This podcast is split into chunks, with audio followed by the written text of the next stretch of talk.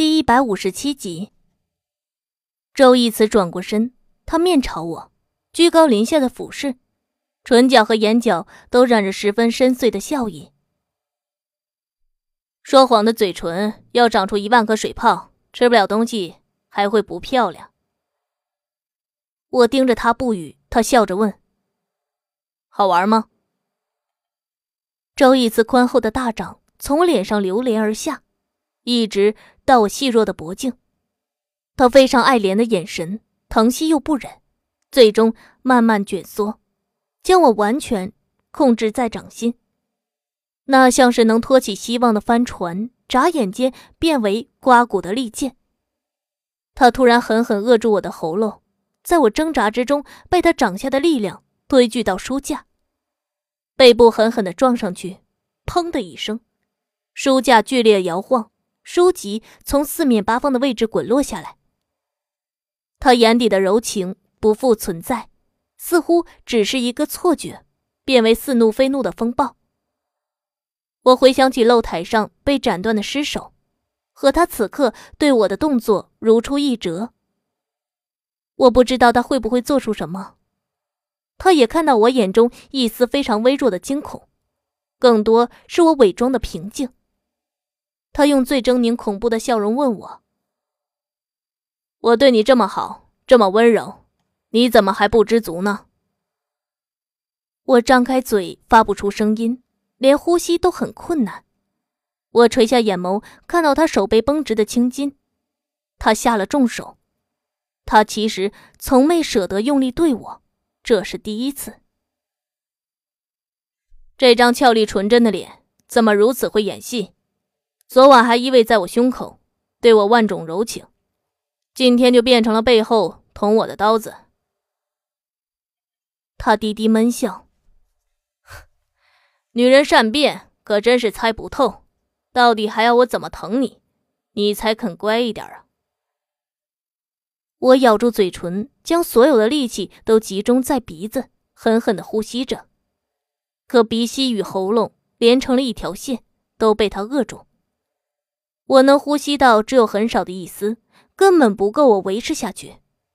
我涨红了脸，他看着我这样狼狈又痛苦的脸。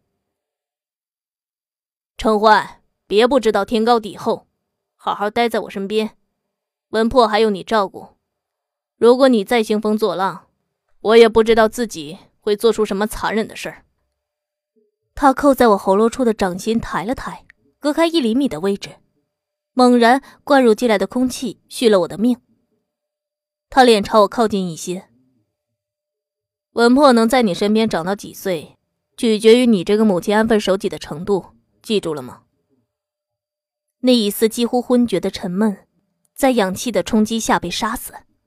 我狠狠抓住周逸慈胸膛的衬衣，艰难发出沙哑沧桑的声音：“难道不是取决于？”你对我的兴趣还能维持多久吗？你已经明确告诉我，我不过是你玩弄的金丝雀。这些好，早晚都会灰飞烟灭。为什么不允许我为自己想后路？我不是从最开始就站在了背叛的位置。我问过你要不要走，我问过你要不要娶，我问过你所有我能咬牙问出口的话。何况你我之间从来谈不上背叛。如果有。也是你亲手送给我这个位置。从我跟你爸爸那天起，我不就已经背叛了吗？周逸慈的脸色愈加阴沉，他最恨别人反驳和质问，也最恨翻旧账，尤其这个人还是我。不过他禁锢我脖子的五指并没有因此而失控，他突然露出一丝笑容，手掌松开向上，微微缱绻，捏住我的下巴。他这才用了极大的力气，知道这不会伤害我的性命，只能将我整张脸都捏变形，让我感觉到无法排解的剧痛。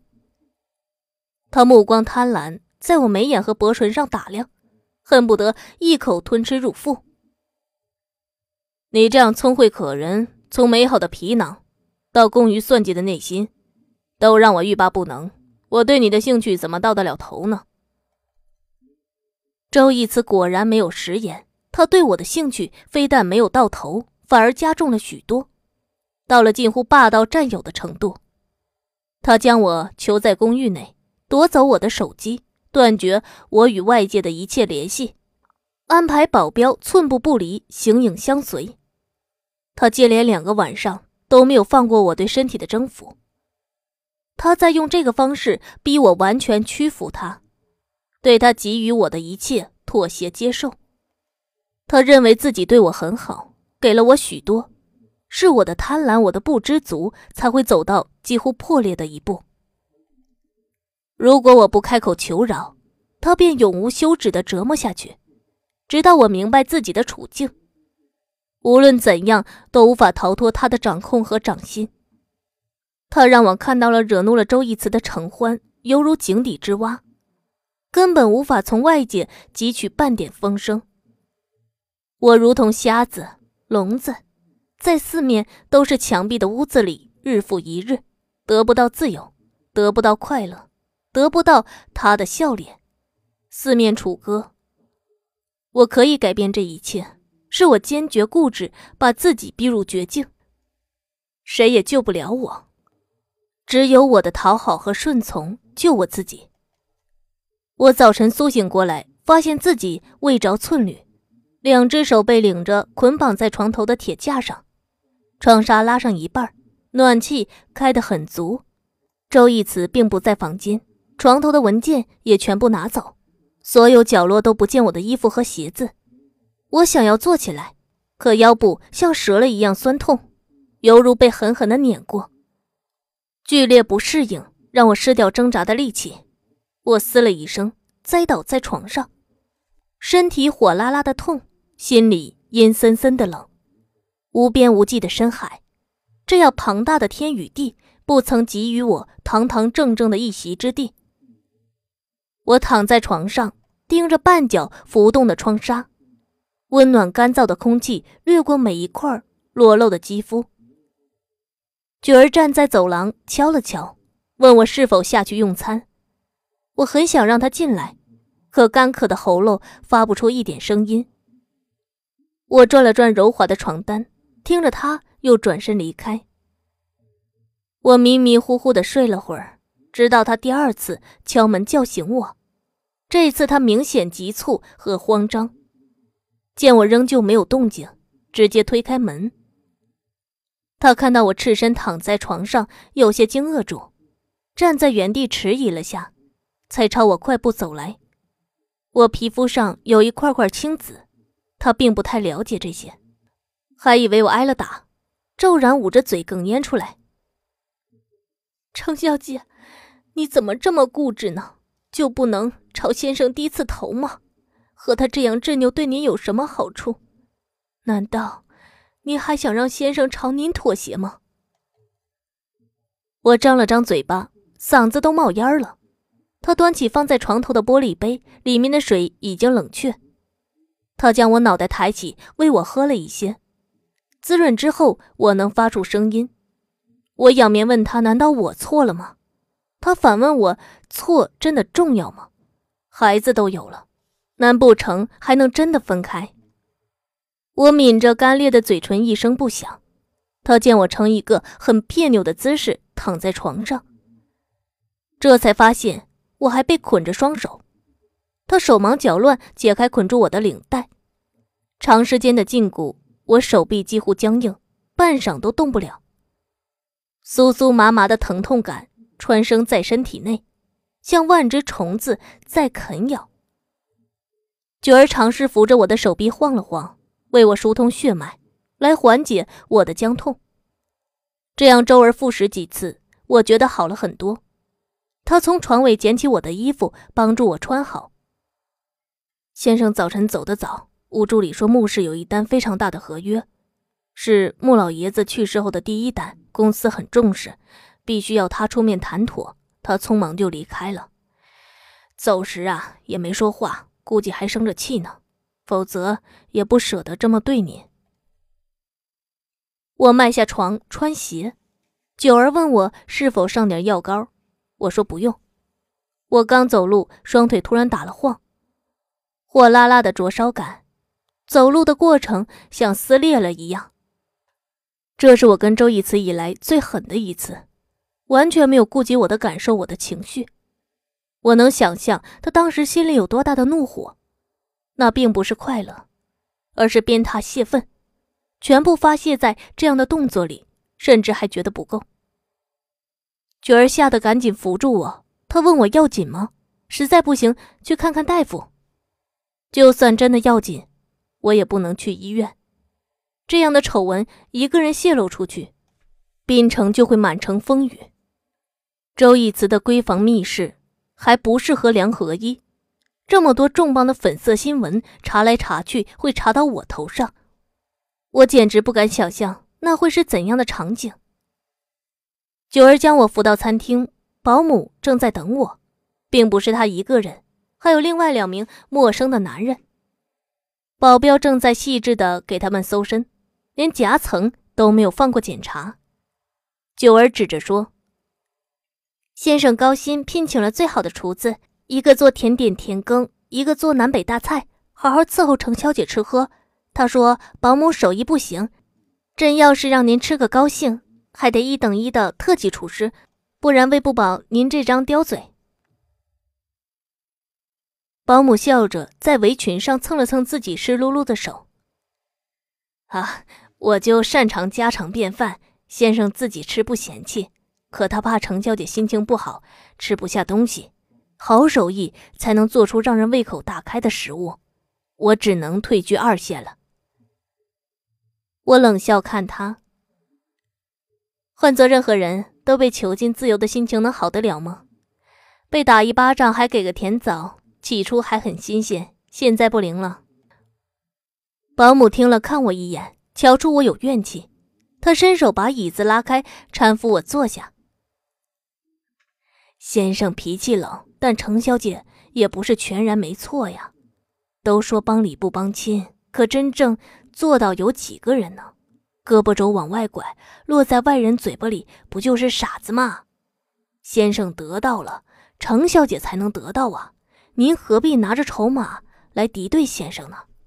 你看，孩子有了。日子还得过下去，床头打床尾和。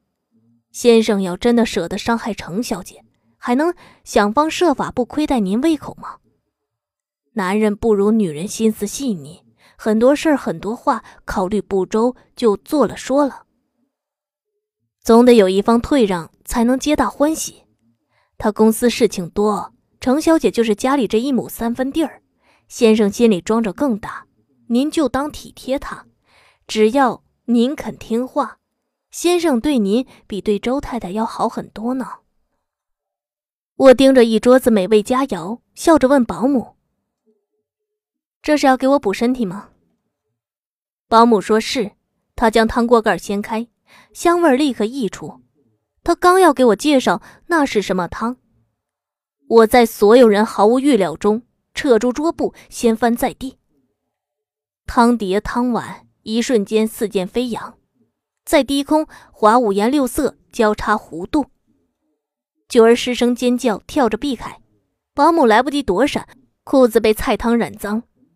保镖和那两名新来的厨师也没有幸免。他们不曾留意这边，等到听见动静和尖叫，已经无法避让。